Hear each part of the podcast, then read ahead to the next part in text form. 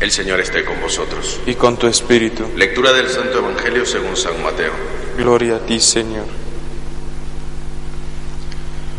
En aquel tiempo se acercó a Jesús un hombre que le dijo de rodillas, Señor, ten compasión de mi hijo, que tiene epilepsia y le dan ataques. Muchas veces se cae en el fuego o en el agua. Se los he traído a tus discípulos y no han sido capaces de curarlo. Jesús contestó, generación perversa e infiel, ¿hasta cuándo tendré que estar con vosotros? ¿Hasta cuándo os tendré que soportar? Traédmelo. Jesús increpó al demonio y salió de aquel, en aquel momento se curó el niño. Los discípulos se acercaron a Jesús y le preguntaron aparte, ¿y por qué no pudimos echarlo nosotros? Le contestó, vuestra fe es muy poca. Os aseguro que si si fuera vuestra fe como un grano de mostaza, le dirías a aquella montaña que viniera aquí y vendría. Nada os sería imposible. Palabra del Señor. Gloria a ti, Señor Jesús. Hoy celebramos a nuestro Señor Jesucristo en la memoria de Santo Domingo de Guzmán, fundador de la Orden de los Predicadores. Hoy tenemos que sobre todo tener en cuenta la historia de esta gran orden que sirvió a la Iglesia y sirve a la Iglesia sobre todo en la educación y en la predicación acerca y sobre todo viviendo el carisma de la formación en los predicadores.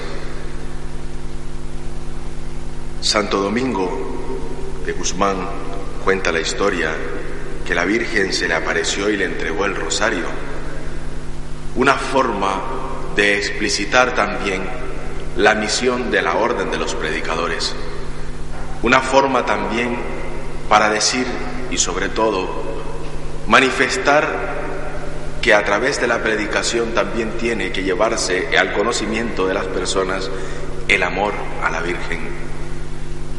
A veces, por falta de fe, como dice el Evangelio, no hacemos ni llevamos a cabo nuestra misión, porque es difícil en un mundo secularizado poder demostrar nuestra fe a través de actos.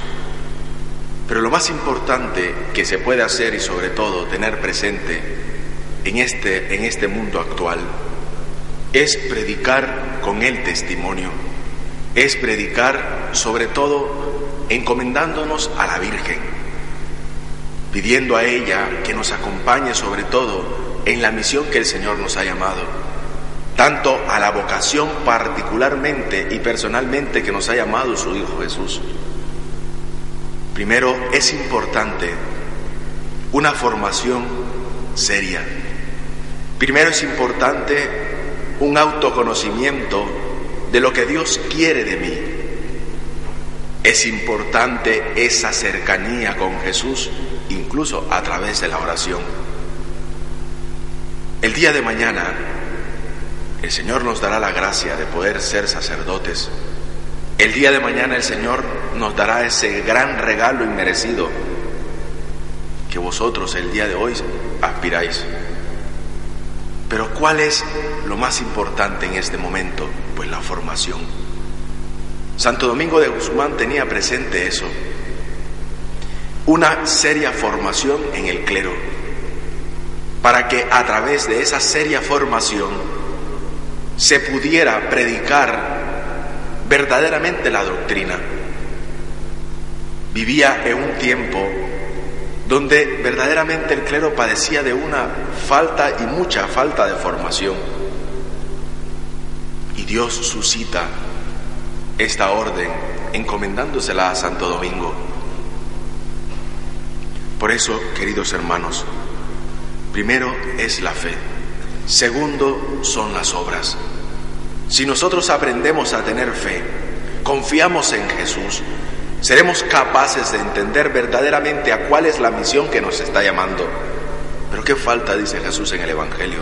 ¿Por qué no pudimos echar el demonio? Le dicen sus discípulos. Porque falta fe.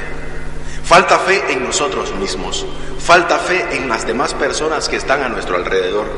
Y es por eso que no se avanza.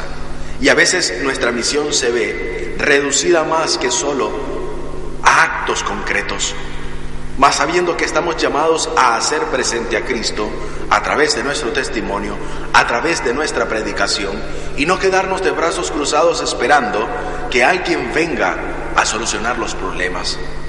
Cuando Jesús nos ha llamado para estar con Él, para capacitarnos, para decirnos que cuenta con nosotros en la misión de la iglesia.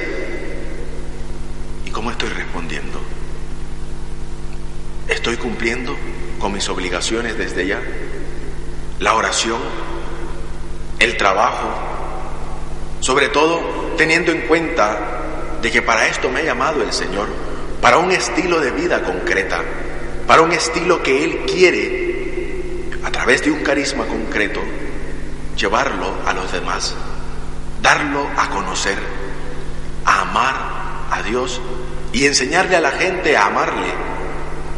El carisma del agradecimiento tiene que ser también para la vida del mundo un nuevo estilo de vida para poder acercarles a Jesús, sobre todo sabiendo que nosotros como cristianos tenemos deberes para con Dios, pero que también Dios tiene sus derechos.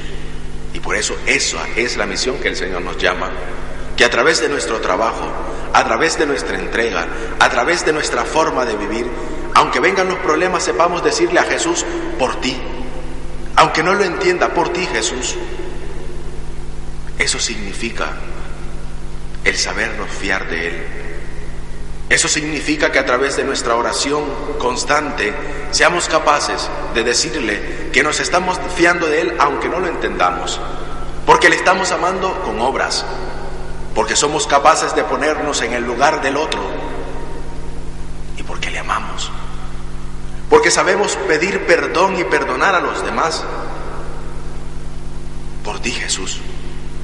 Por ti Jesús comienza esa relación de encuentro con Él través de nuestro estilo de vida.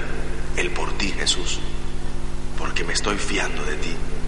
Porque no entiendo las cosas, pero aquí estoy para hacer tu voluntad para hacerte presente en medio de mis hermanos y sobre todo para aprender a agradecer por los dones inmerecidos que llevas, que traes a mi vida y porque a veces tengo falta de fe como los discípulos. Que María, nuestra Madre, nos auxilie, que ella que es modelo de humildad, modelo de generosidad y sobre todo modelo de agradecimiento, nos lleve al encuentro con su Hijo.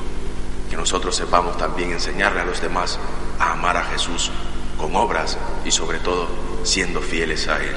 Nos ponemos de pie.